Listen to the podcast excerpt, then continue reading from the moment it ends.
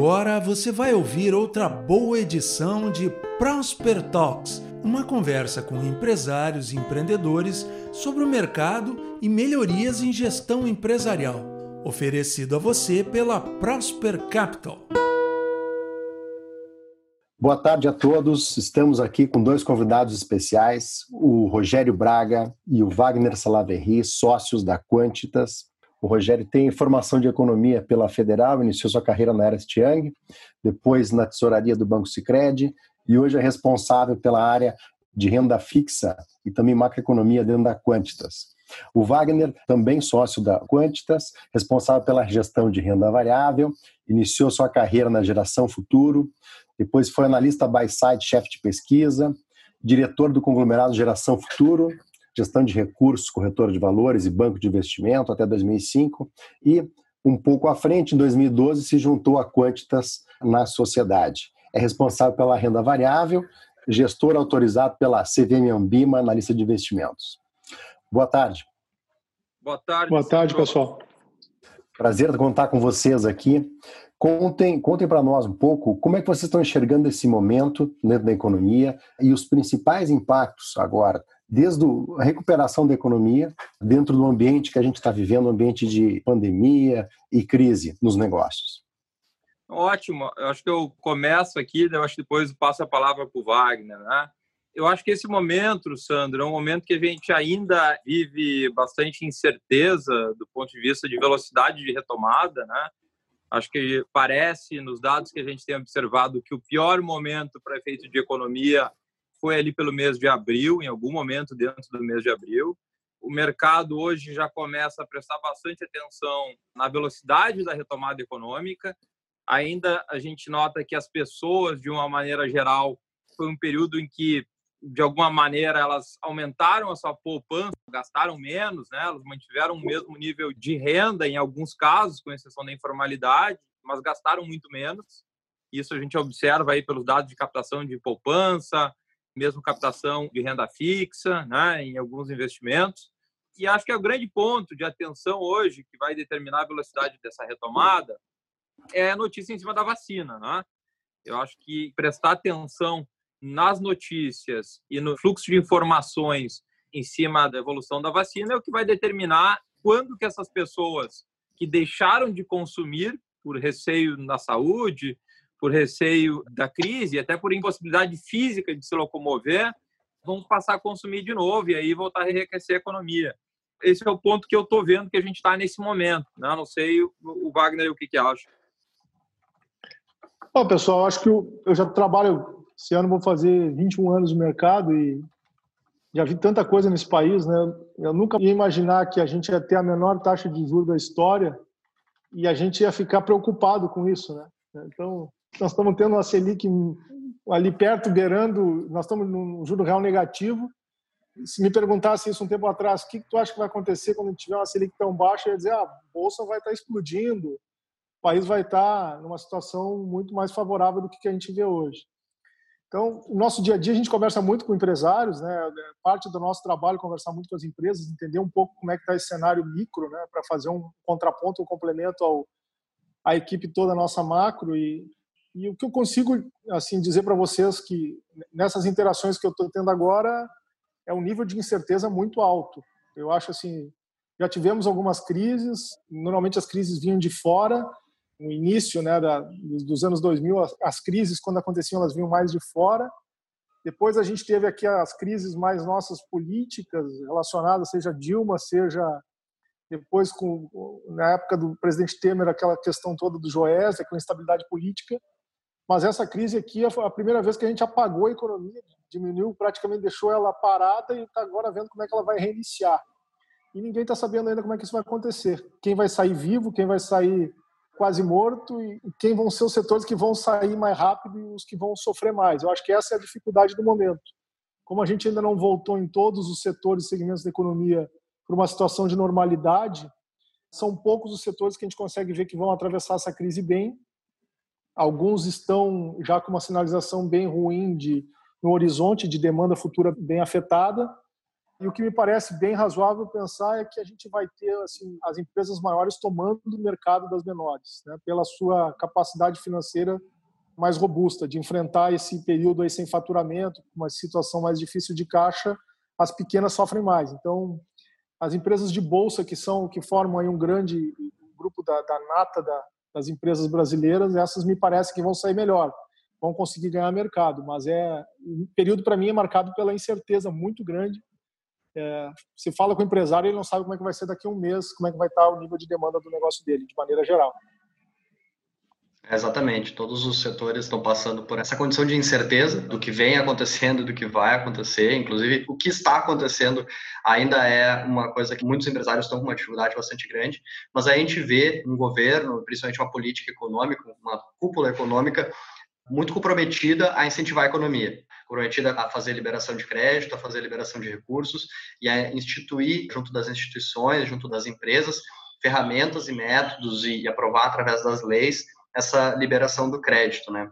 O que, que vocês estão vendo no Braga, né, no cenário mais macro, no Wagner uhum. no cenário mais micro, mas das empresas?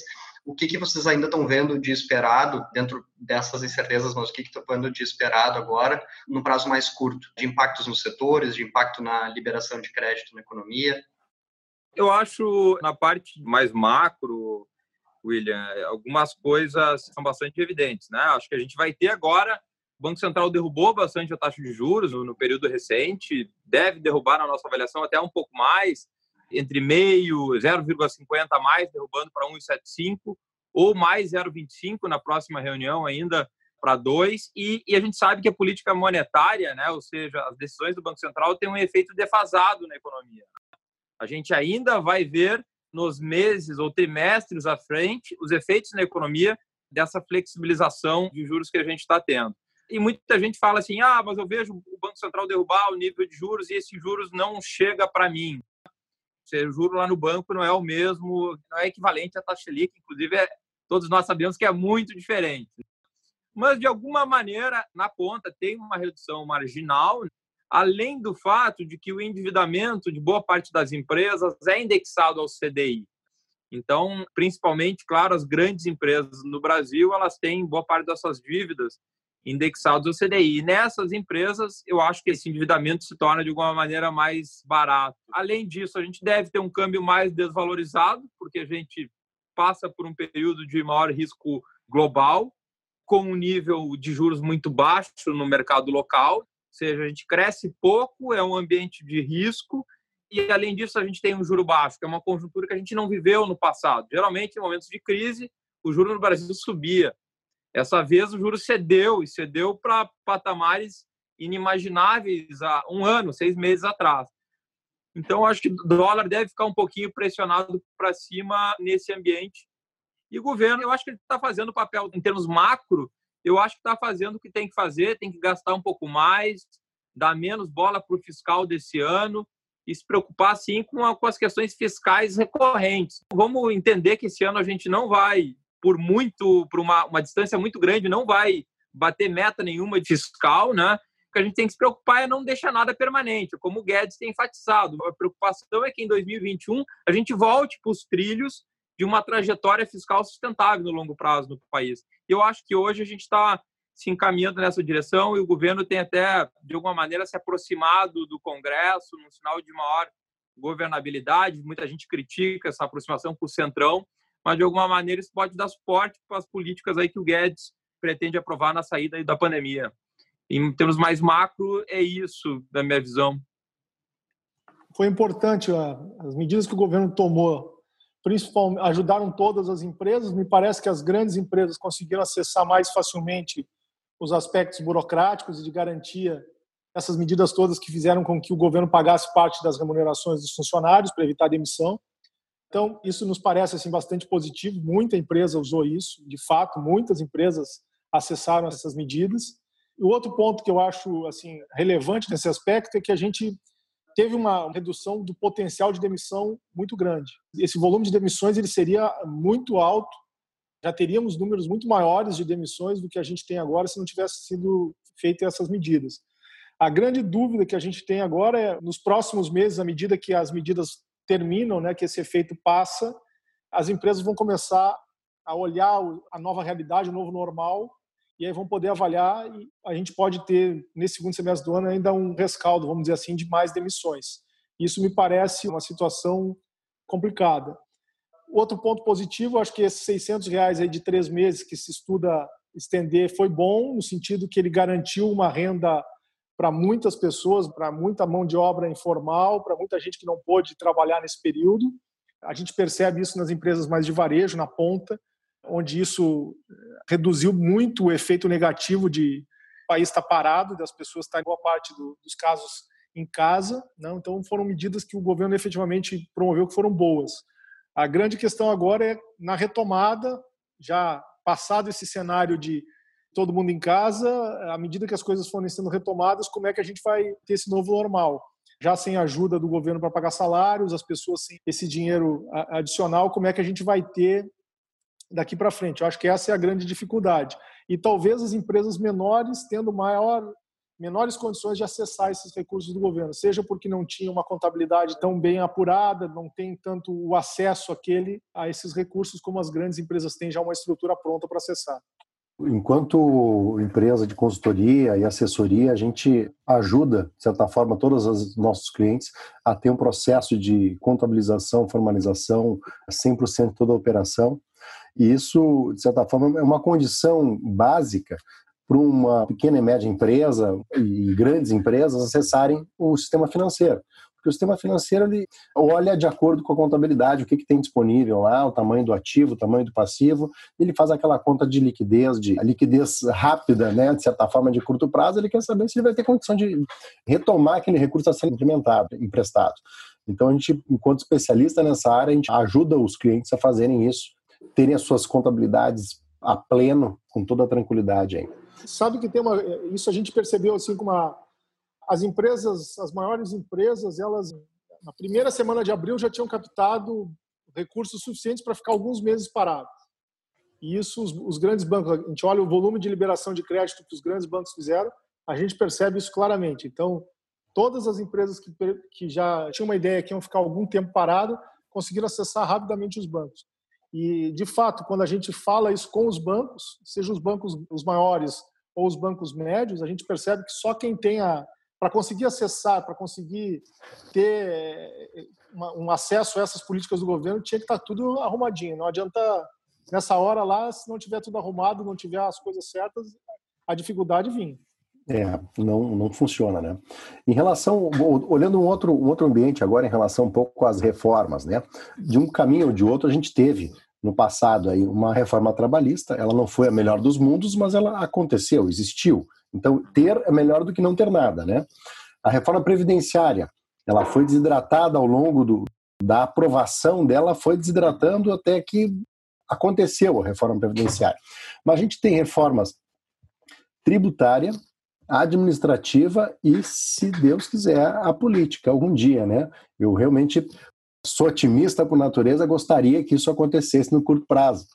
Como que vocês enxergam o processo da reforma tributária, que eu acho que é a primeira que deve começar a voltar, e depois administrativa, melhorando a máquina, talvez a política ali na frente. Como é que vocês enxergam esse cenário de reformas? O que vocês esperam? Médio prazo, curto prazo? Queria ouvir um pouco de vocês.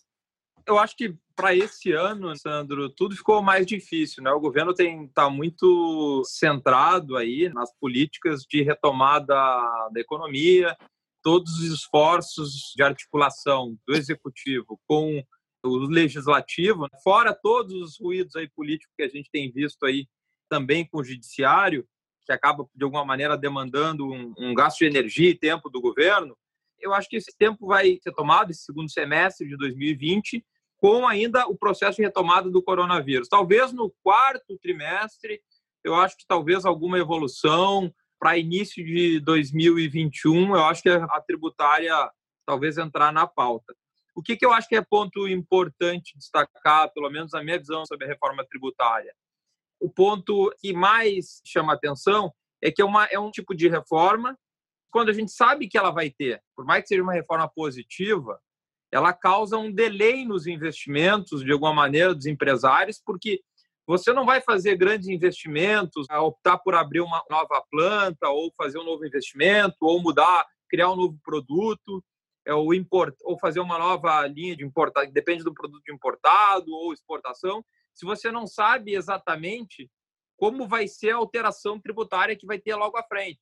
Então, quando você tem uma reforma tributária pela frente, é preferível que você não demore muito para fazê-la, porque ao não fazê-la e ter ela à frente no calendário, ela acaba por trazendo um, um delay, um atraso em alguns investimentos que eventualmente poderiam vir num ambiente que não tivesse reforma. Claro que a reforma em si é positiva, o sistema tributário do Brasil é muito complexo, o Wagner aí acho que pode mencionar um pouco mais como é a visão da empresa na margem, mas do ponto de vista mais macro, eu acho difícil que saia esse ano e acho que ter a reforma tributária pela frente há dois anos, pelo menos, aí eu acho que tem atrapalhado um pouco. É preferível, quando ela entrar na pauta, que passe de uma vez. Eu acho difícil, Sandra, a gente ter uma reforma esse ano pelo seguinte. Primeiro que a gente tem eleição. A gente vai ter eleição municipal e os deputados, por mais que eles não tenham todos envolvimento com isso, é sempre um ambiente mais complicado. Qualquer reforma que você vai fazer vai ter algum tipo de complicação para o Congresso no meio de uma eleição municipal. Tirando isso, os estados e os municípios, por conta da crise, e o governo federal também, todos estão prejudicados nas suas arrecadações esse ano.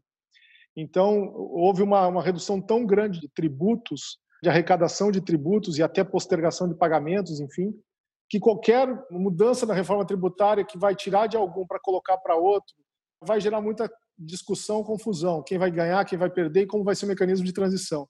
Um cenário fiscal debilitado como atual, acho ainda mais difícil você conseguir ter ambiente para esse tipo de coisa.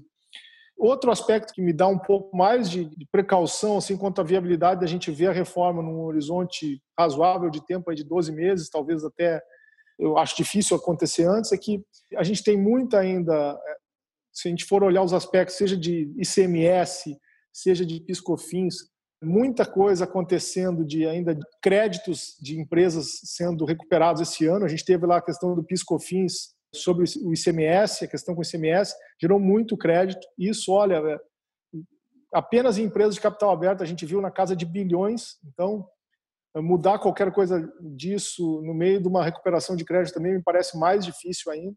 Enfim, nada no Brasil é fácil. Eu acho que essa pandemia vai tornar ainda as coisas mais complicadas da gente ver uma uma reforma tributária pela frente. E acho que as empresas, como um todo, já estão muito cautelosas em apoiar essa reforma, porque certamente acho difícil a gente fazer uma reforma sem que as empresas paguem mais tributos no final das contas. O governo vai dizer que não, mas no final das contas quem vai pagar o pato vão ser as empresas.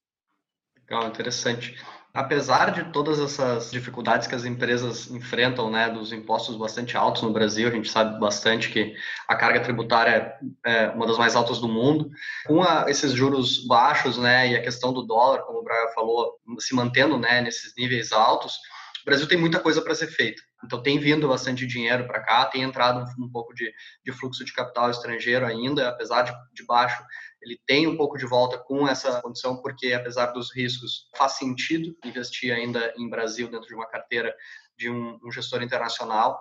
E a gente tem hoje no Brasil tudo para ser feito. O Guedes deu uma, uma entrevista esses dias, ele estava falando sobre o manicômio tributário que é o Brasil, e ele fala: Eu acredito que o Brasil vai dar certo porque tem muito pouca chance de dar errado. Tem tudo para ser feito ainda. Então, o que a gente vê no nosso, que a gente trabalha muito com as empresas de tecnologia, é que tem muita coisa realmente interessante acontecendo, tem muita empresa investindo nesse momento. E a gente costuma auxiliar as empresas exatamente em enxergar essas oportunidades, aonde que o Brasil tem deficiências que são seculares e independente do que acontecer da, agora do, do, coronavírus, se vai ser rápido, se vai ser devagar essa retomada, se a vacina vai vir esse ano, vai vir no ano que vem, alguns setores ainda são muito demandados. O que, que vocês enxergam, Braga, na, na, questão macro, fluxo de capital estrangeiro e investimentos mais setoriais, Wagner mais específico na, nas empresas, em relação a esse cenário, fluxo de capital estrangeiro e os próprios investimentos nacionais, setoriais, nas áreas que a gente tem mais eficiência? eu acho que o estrangeiro, William, é muito sensível. Claro, é um ambiente global, né? A gente nota que os fluxos mais de curto prazo, vamos pensar assim, dos gestores de investimento, eles são muito que não é aquele investimento que vem investimento direto, investimento na economia real de longo prazo, né? investimento que vem em carteira, é um investimento muito mais sensível às oscilações de humor de ambiente de risco internacional no curto prazo. Então é natural que num ambiente de bastante incerteza, de os gestores no mundo todo tentando se proteger em função da ascensão dessa crise do coronavírus e toda a incerteza que se implantou nos mercados, era natural que a gente observasse alguma saída de investidores estrangeiros nesses meses recentes, como a gente viu. Mas de longo prazo, estruturalmente falando, eu acho que sim, o Brasil, como o Guedes fala e como até tu citou, é um país que tem muita coisa para fazer e falta capital aqui no, no, no Brasil, acho que falta poupança para a gente conseguir fazer todos os investimentos que a gente precisa, principalmente na área de infraestrutura e logística. Eu acho que só aí a gente precisaria de muito capital externo para fazer tudo que a gente tem que fazer no país. E acho que um outro ponto que queria ressaltar também que o estrangeiro é muito sensível é nível de câmbio, né? Muitas vezes a gente não nota isso, principalmente o investimento em carteira. Às vezes a gente nota que dependendo do nível de câmbio, o estrangeiro acaba vindo fazer mais investimentos aqui, seja na bolsa ou seja comprando empresas, porque em dólar, né, quando a gente tem exatamente o, real mais desvalorizado, ou seja, o dólar está mais alto, o estrangeiro olha os ativos do Brasil, seja os ativos negociados na bolsa, ou seja os ativos a compra de uma empresa ou investimento em economia real, para ele acaba se tornando investimentos muito mais baratos. Então, às vezes a gente observa alguns fluxos de investimentos estrangeiros mais estruturais, justamente em alguns momentos de maior crise, quando o dólar está mais alto, por se tornar mais barato para o estrangeiro. Agora, no curto prazo, a gente imagina que, acalmando um pouco essa incerteza, que vai ser um gradual, talvez possa voltar um pouco de fluxo de investimentos em carteira, ainda que é importante ressaltar que a imagem do governo brasileiro perante investidores estrangeiros não está tão boa não, tá? É um reporte que a gente tem tido de maneira frequente, que tem que melhorar essa comunicação, pelo menos. William, acho que o, o, nesse aspecto eu estou bem otimista e acho que o otimismo ele se sustenta basicamente pelo seguinte: o mundo inteiro praticando juros perto de zero, em alguns casos juros negativos, nominais inclusive. Então tem dinheiro procurando alternativas que proporcionem algum retorno em qualquer lugar do mundo. E aí a alocação desses recursos, seja através de processos de M&A ou através de consolidação de setores, fundos de investimento que buscam empresas fechadas mesmo ou não, eu acho que isso está acontecendo e com essa situação de taxa de juros baixa no mundo inteiro, essa procura por alternativas aqui no Brasil ela só vai aumentar. E acho que, além desse aspecto do mundo inteiro estar tá procurando ativos que proporcionem algum retorno, a gente tem uma abundância de capital por conta disso, a gente vai ter uma realidade aqui agora que, com a Selic mais baixa, é natural que também isso aconteça com os recursos que estão aqui, dos investidores locais. A migração ela acontece naturalmente da renda fixa mais para a renda variável, para multimercados, para a renda variável naqueles ativos mais líquidos, mas é natural também que a gente tenha, seja por parte das empresas maiores fazendo uma consolidação pelo custo capital mais baixo, seja porque fundos de private equity, fundos de venture capital, enfim, todo esse movimento tenha mais recursos disponíveis para eles poderem investir.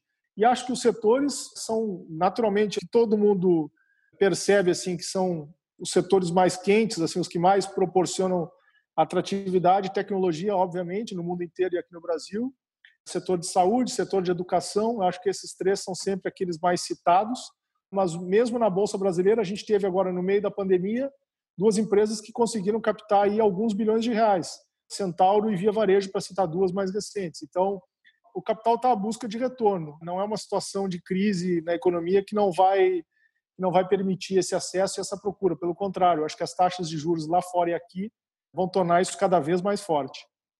Wagner, quando a gente fala um pouco dos setores que têm um impacto maior durante a crise, são aqueles ligados a entretenimento, ligado a, ligados a, de certa forma, aglomerações de pessoas. Uhum. Ou seja, indústria acaba pegando também, porque as modificações, os novos ambientes acabam não, não saindo. E a gente vê alguns setores que têm se destacado nesse ambiente, que é tanto o setor de varejo alimentício quanto o setor de telecomunicações e tecnologia. Como a gente tem muito cliente ligado à área de tecnologia e telecomunicações, acabam tendo uma, um retorno um pouco, um retorno acima da média e acabam tendo um caminho mais claro aí em termos de crescimento, porque até nós estamos participando agora, fazendo essa reunião através das redes que a gente está usando de telecomunicações. Como que tu vê o nosso mercado de renda variável? A gente tem poucas opções de empresas de telecomunicações. Como é que tu vê esse caminho das, dos menores players de telecomunicações e dos grandes players que a gente tem no mercado? Tu enxerga que tem um potencial de abertura de capital, de captação de recurso para esses menores algum dia fazer essa abertura de capital? Eu acho que sim. De novo, os bancos de investimento aqui no país, a gente tem uma indústria financeira aqui, de mercado financeiro nosso, ele é bastante sofisticado. Então ele tem, nós temos uma quantidade muito grande de assets, nós temos uma quantidade muito grande de bancos de investimento qualificados e local e internacional. Então eles estão sim à busca de alternativas interessantes. Esse segmento que você, mencionou, naturalmente ele é um, um segmento que agora ficou ficou muito mais interessante porque todo mundo precisa dele para poder continuar trabalhando em casa e tal. É natural que isso aconteça. Mas quando a gente olha a realidade nossa de bolsa, ainda nós temos uma quantidade muito pequena de empresas que a gente possa classificar no Brasil como de tecnologia.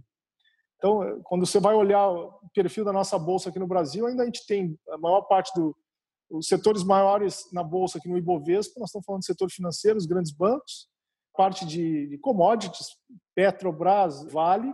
Você tem pouquíssimas alternativas lá que você possa dizer, olha, isso aqui é uma empresa de tecnologia. Então, eh, são poucas realmente. É, eu acho que dá ah, para encher as duas mãos aqui e acabou, né? Estamos falando de telecomunicações. Vivo, Vivo TIM, Oi, TIM. Em tecnologia a gente, a gente tem Links, tem a uh, Sinqia, TOTUS e, e, e por aí. Não, não enche as duas mãos, né? Não enche as duas mãos. E também, se a gente for comparar essa, a realidade nossa dessas companhias com aquelas empresas que são consideradas tecnologia dos Estados Unidos, elas estão distante. Não é uma situação sequer parecida. A Magazine Luiza é colocada como uma empresa muito forte em tecnologia, de fato é no e-commerce, mas não dá para também comparar com a realidade lá de fora. Então, eu diria assim, tem espaço, o mercado está à procura disso, o mercado vai alocar recursos nesses setores, nesse segmento, sim, mas é, o primeiro passo para isso, essas empresas têm que ter um porte razoável. Tem um caminho natural, que é, dependendo do tamanho desses negócios, é crescer primeiro lá pelo venture capital, depois o private equity vai crescendo vai tomando corpo, vai fazendo algum movimento de consolidação ou de aceleração do crescimento, seja porque precisa de capital para fazer uma expansão comercial mais forte. Mas eu não tenho dúvida que os bancos de investimento hoje estão à procura de empresas de tecnologia no Brasil, com certeza. E tendo boas ideias, eu acho que o encontro entre capital e negócio ele acontece facilmente. Tudo que o mercado quer, tudo que nós alocadores de recursos queremos é boas notícias, boas empresas para investir nesses setores. A gente tem, dentro da nossa carteira, tem muito cliente de tecnologia, a gente vê que realmente, ao conversar com os fundos de investimento, ao conversar com os privates e os venture também, tem uma sede de investimento nesse setor aí. Que é um é setor que ele é intenso em capital e também precisa dar muito retorno. Eu diria até que a dificuldade que a gente tem hoje não é nem de quantidade de empresas. A gente, com esse movimento de taxa de juro menor, vai acelerar muito esse processo o que a gente precisa um pouco mais necessariamente é ter alguns desses negócios se sobressaindo, de forma que eles vão ser acelerados. Tem muita empresa boa, tem muita empresa com potencial, mas ainda poucas num estágio mais avançado de negócios. É, é isso que a gente vê também do lado de cá, tanto na parte de crédito, de fundos que querem fazer liberação de crédito para as empresas realizarem operações, quanto do ponto de vista de investimentos, fundos que querem ser parceiros de negócios a percepção é de que existe muito recurso, o recurso está aí, ele está com ainda mais sede, porque as taxas de juros caíram e eles estão ainda mais agressivos nas, nos critérios de investimento, porém existe uma, um nível de qualidade de gestão muito baixo ainda. Os empresários têm um nível de qualidade de gestão baixo, os empresários têm um nível de estratégia de crescimento ainda muito pouco claro, porque muitos deles são empreendedores que começaram ali com um pequeno negócio e o negócio realmente cresceu, como a gente falou, né, antes, o Brasil tem muito pouca coisa para tem muita coisa para ser feita, né? Tem muito pouca chance de dar errado realmente um negócio quando encontra uma oportunidade. Então os negócios conseguem se desenvolver mas falta essa capacidade.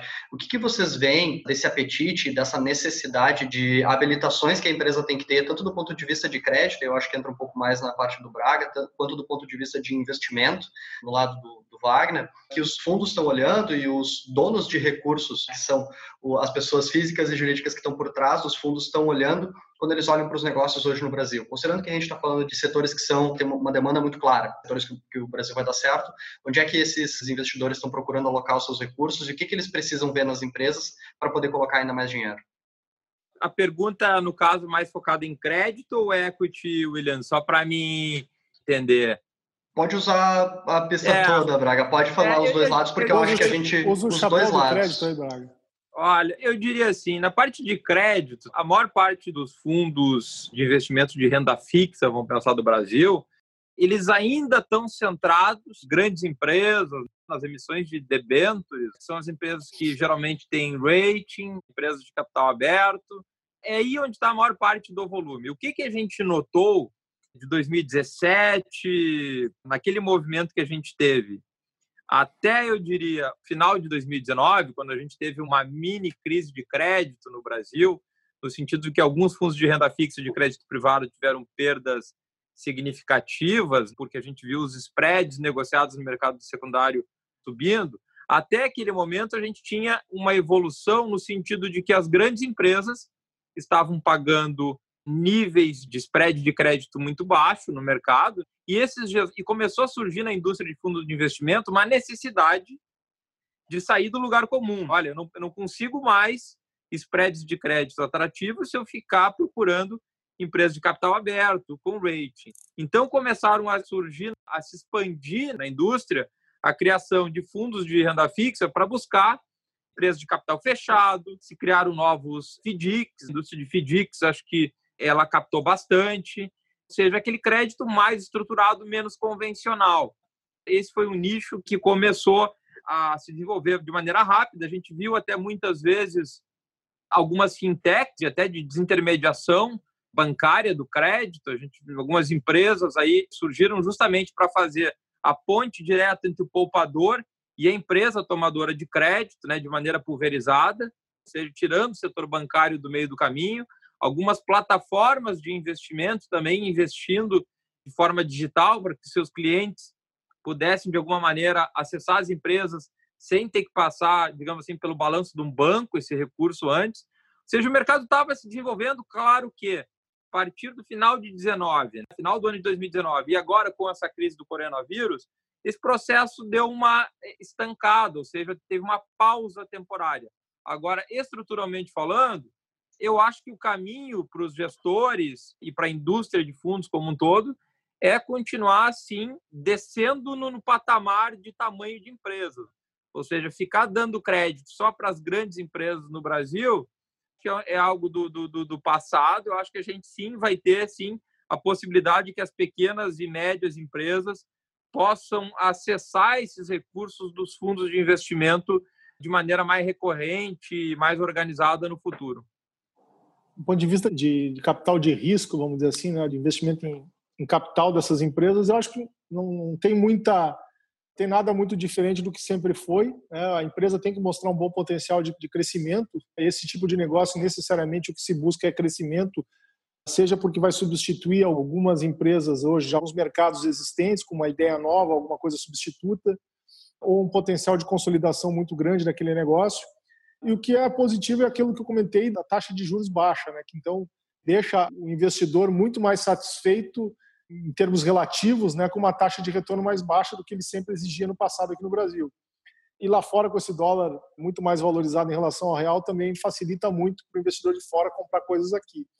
Acho que basicamente é isso. O negócio de tecnologia, um negócio desses setores que são os mais atrativos para o investidor, ele tem que ter o dono desse negócio hoje, o empreendedor, ele tem que ter a capacidade de mostrar o quanto esse negócio escala, escala de uma forma rápida, de preferência a barreira principal for capital, seja para aquisições, seja para comprar mais tecnologia, para acelerar o crescimento, mais fácil ainda vai ser a vinda dos investidores para ele. O mercado está carente de oportunidades e ainda mais carente de oportunidades nesses setores mais vamos dizer, inovadores. Aquela velha economia, a gente já tem de sobra alternativas e muitas em bolsa.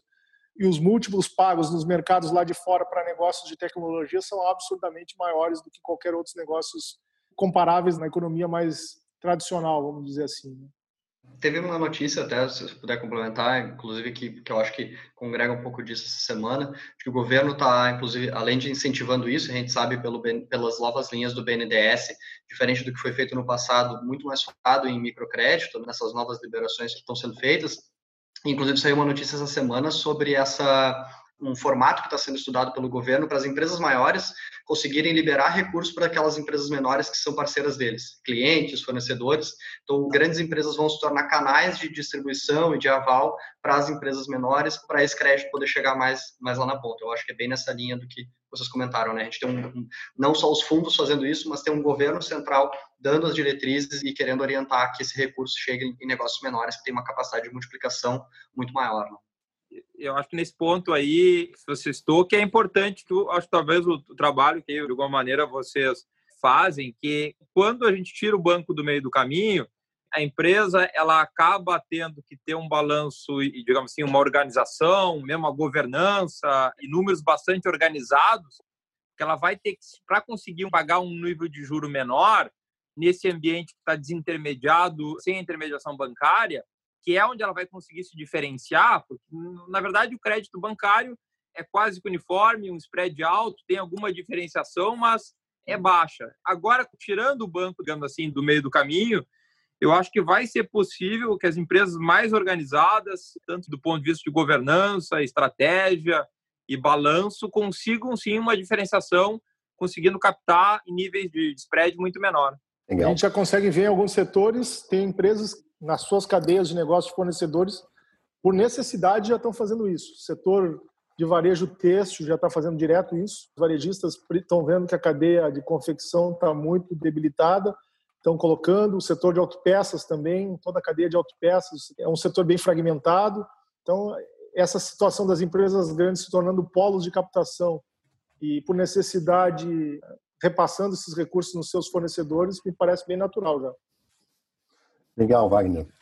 A gente, falando um pouco de gestão de investimentos, que é a praia de vocês, digamos assim, no dia a dia, uh, muitas vezes a gente acaba tendo um empresário ou pessoa física também que quer investir os seus recursos e ele encontra alternativas entre vou construir um prédio para alugar ou vou comprar uma fazenda ou vou prestar para a rede de relacionamentos que alguém está precisando de recurso e muitas vezes acaba perdendo o amigo ali, porque como é que cobra depois, né? Aquela coisa. Então, quais são os grandes graus de segurança que uma gestora de ativos consegue levar para esse cliente? Então, como é que funciona o diferencial do mercado muito prático ali, ou investimento em tijolo, como a gente diz, do uhum. investimento do mercado uh, de renda fixa e renda variável através de um especialista? Como é que funciona isso? Eu vou tentar citar alguns aspectos, acho que o Wagner pode me complementar depois. A indústria financeira no Brasil, Sandro, principalmente eu acho que a de fundos de investimento, é extremamente bem regulada. Um fundo de investimento é uma empresa, é um, é um CNPJ, né, um condomínio de cotistas, que ele contrata formalmente, né, ele tem que ser autorizado pela CVM, o gestor de investimento tem que ser autorizado pela CVM, ele é fiscalizado pela CVM, ele é fiscalizado pela Ambima. Os profissionais, existem diretores responsáveis pela área de distribuição da gestora, pela área de gestão da gestora, seja, pela área de compliance de cada gestora, e isso a CVM e a Ambima verificam regularmente. O fundo de investimento em si, além de ele ter o gestor, que é quem toma as decisões de investimento, ele tem o administrador, que é, na maioria das vezes, uma instituição diferente, que é quem confere e verifica se tudo aquilo que está no regulamento do fundo, que está lá no site da CVM, é o que o gestor está fazendo. Além disso, além disso, os fundos de investimento contam com uma auditoria externa, geralmente é uma das entre as grandes auditorias do Brasil, que é no final de cada, durante, claro, o exercício inteiro, monitora o balanço do fundo, o fundo de novo é uma empresa, como no final de cada ano calendário aprova as demonstrações financeiras do fundo, ou seja, é uma estrutura hoje no Brasil muito bem regulada. Tanto é verdade que em fundos de investimento é, a gente teve nos vai lá, últimos, apesar das N crises que a gente passou pelo país, a gente teve pouquíssimos casos de problemas com estruturas de fundos de investimento. O que não quer dizer que um fundo que outro não possa ter tido uma rentabilidade pior, que aí é inerente, digamos assim, à oscilação dos ativos.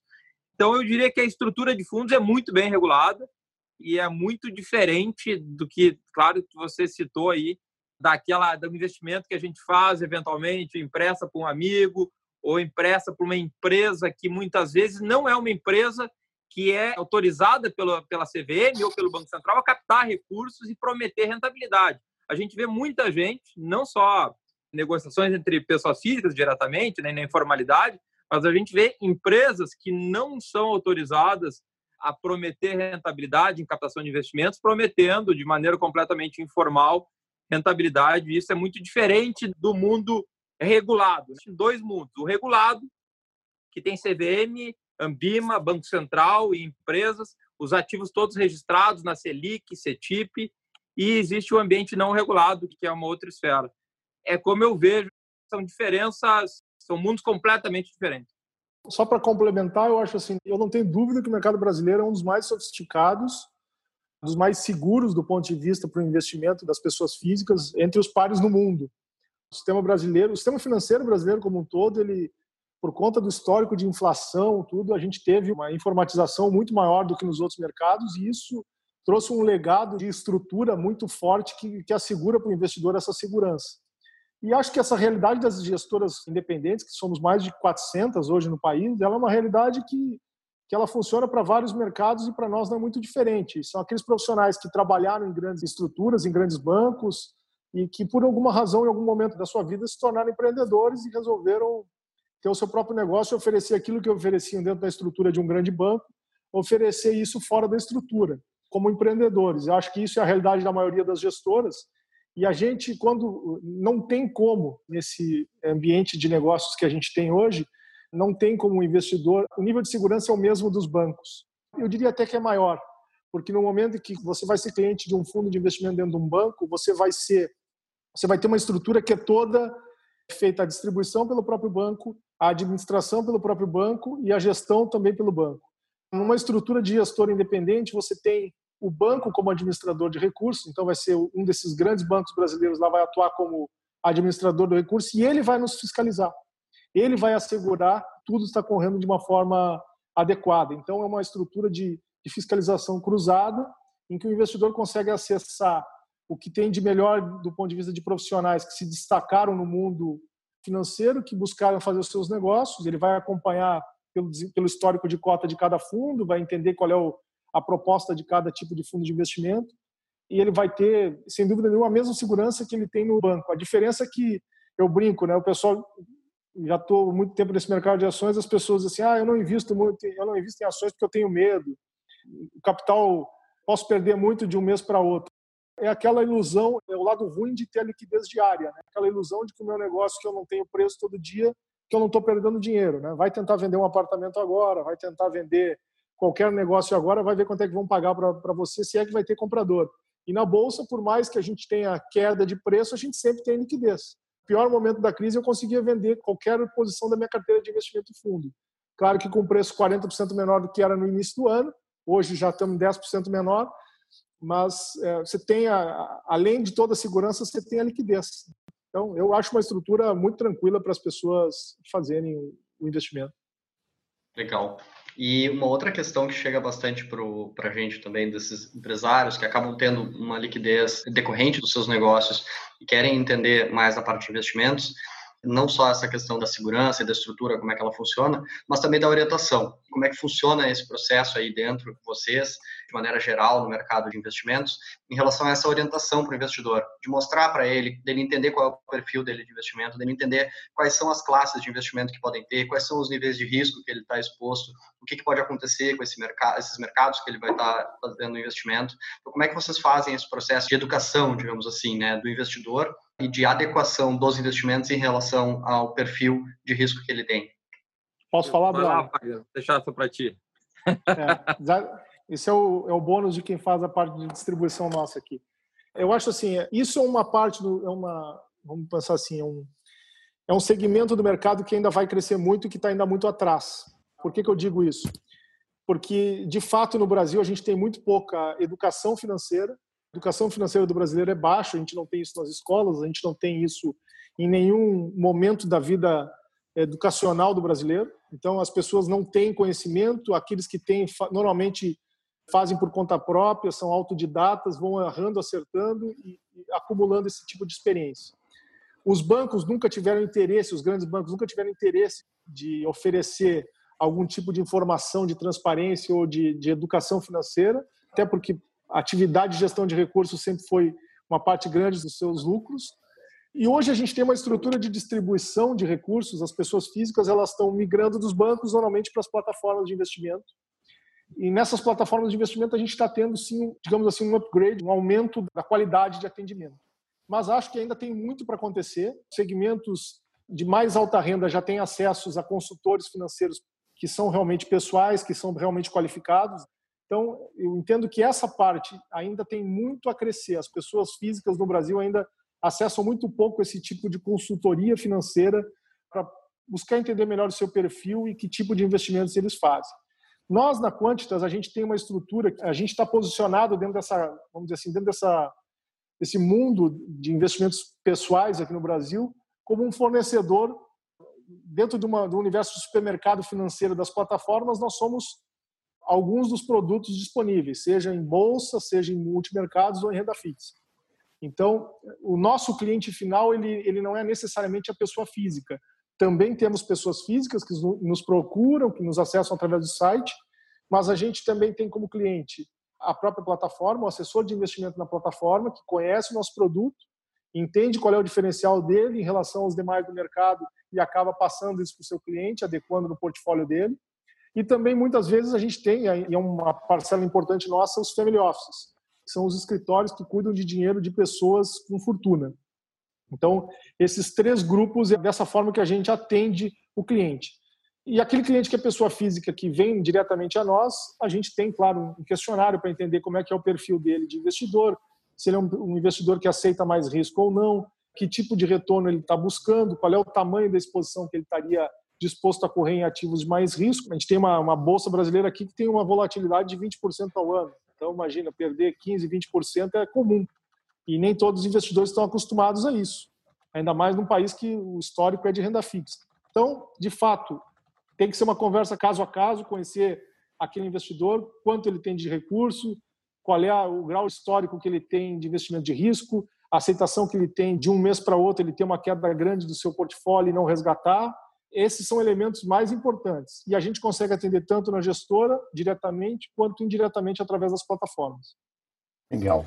Rogério e Wagner, a gente está um bom tempo aqui. Eu gostaria de saber se vocês têm algum tema que vocês gostariam de abordar e compartilhar conosco, que a gente não perguntou ainda, mas que vocês entendem que é relevante a gente trazer nesse momento. Eu queria deixar só uma mensagem final aí, Sandro, por um tema que eu sei que o Wagner abordou durante a fala dele, mas eu gostaria de reforçar, que é, que é algo que o investidor, de uma maneira geral, está bastante preocupado nesse momento com o nível de juros, né? Está vendo seus investimentos aí de renda fixa cederem bastante e a rentabilidade deve permanecer baixa na renda fixa, muito perto da inflação ou até abaixo da inflação quando a gente desconta imposto de renda por um tempo, porque a economia ela vai permanecer fraca por um tempo, com um nível de ociosidade grande, e o Banco Central vai ter que manter essa taxa de juros baixa por um bom tempo.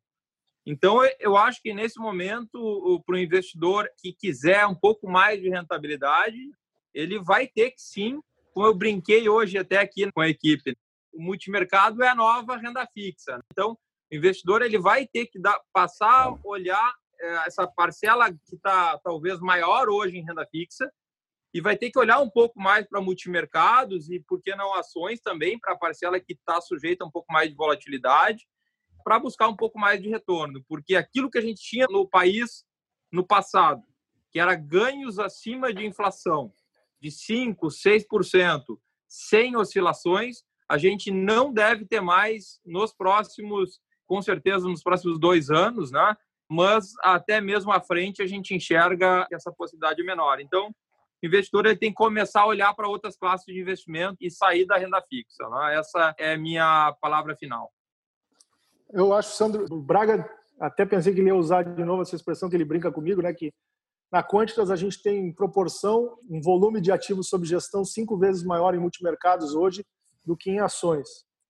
Braga brinca comigo, olha, isso aqui é momentâneo, eu vou me aposentar com a situação inversa, tu é que vai trabalhar mais para mim, porque não é possível que isso seja sustentável, né? Então, eu, eu fico muito feliz, eu fico muito feliz que a gente tenha essa situação de juro baixo, porque de fato aquela realidade de, das pessoas não correrem risco, emprestando para o governo, ganhando muito dinheiro, enquanto o empreendedor, seja um empresário grande que tem suas ações negociadas em bolsa, mas o empreendedor, o pequeno, médio negócio lá correndo risco, pagando muito imposto, correndo sempre atrás da máquina e vendo que os outros lá sem fazer nada ganhavam um retorno na renda fixa absurdo, isso é insustentável. Não é razoável a gente pensar que um país pudesse continuar dessa forma por muito tempo.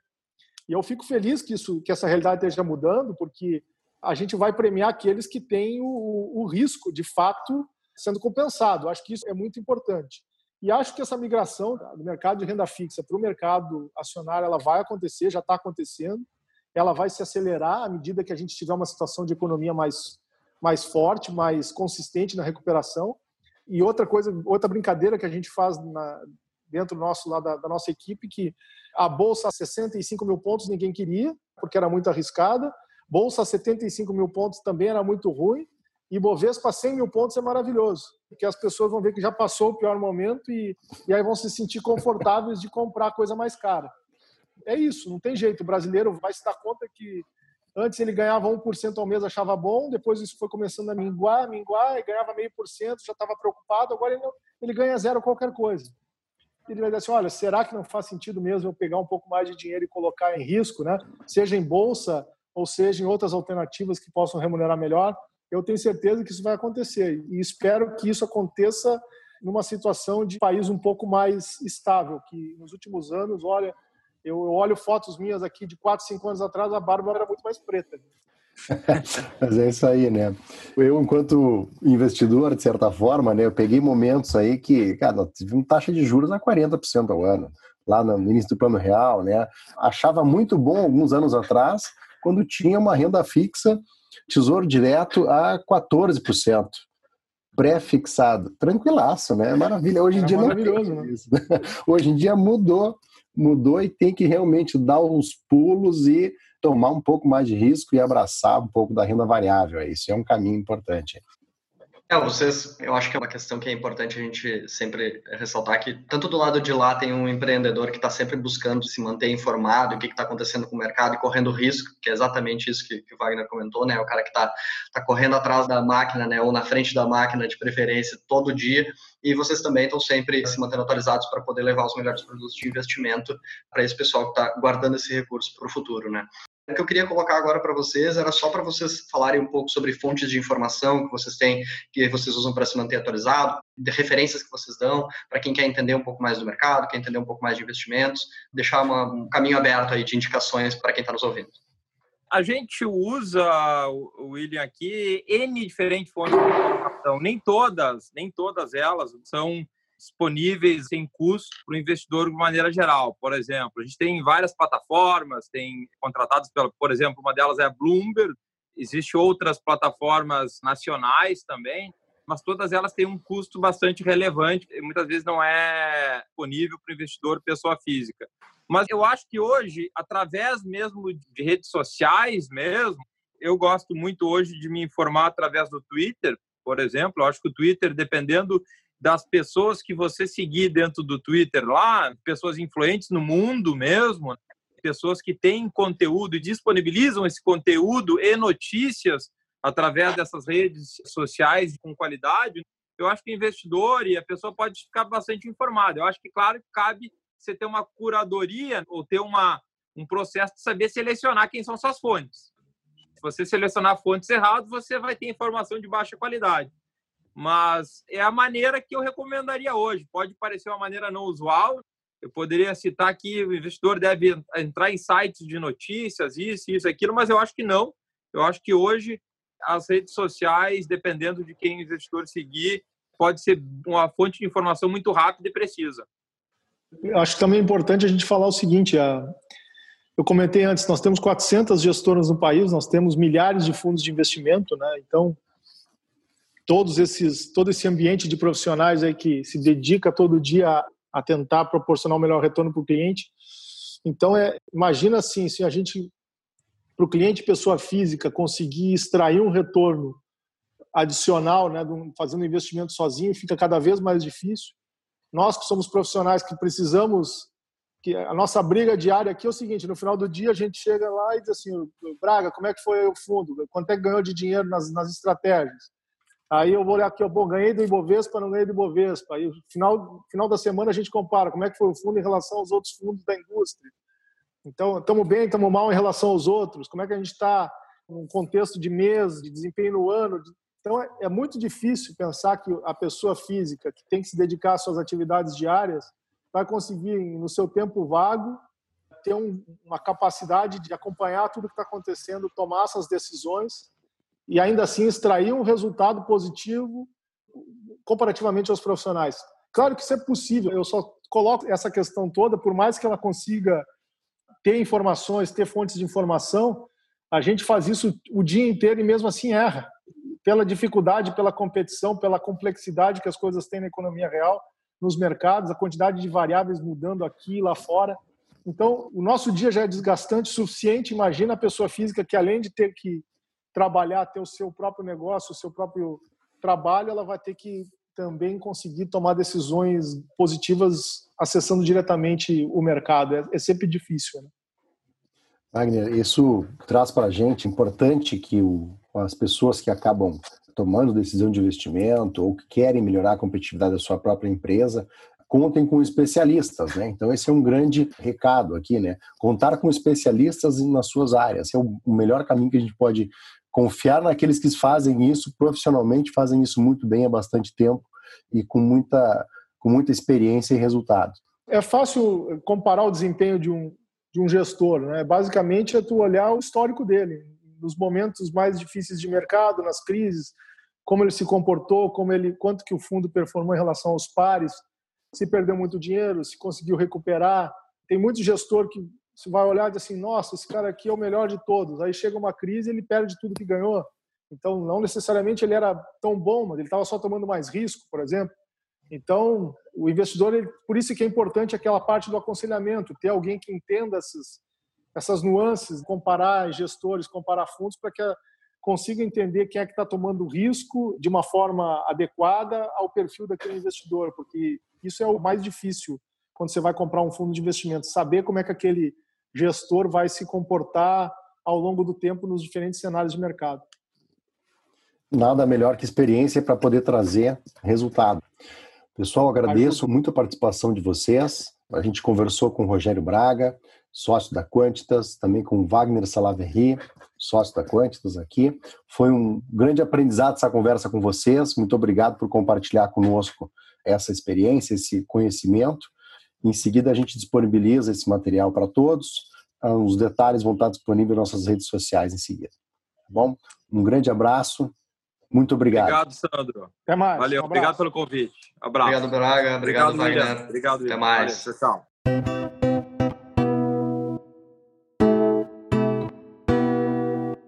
Termina aqui mais um Prosper Talks, uma boa conversa com a equipe da Prosper Capital.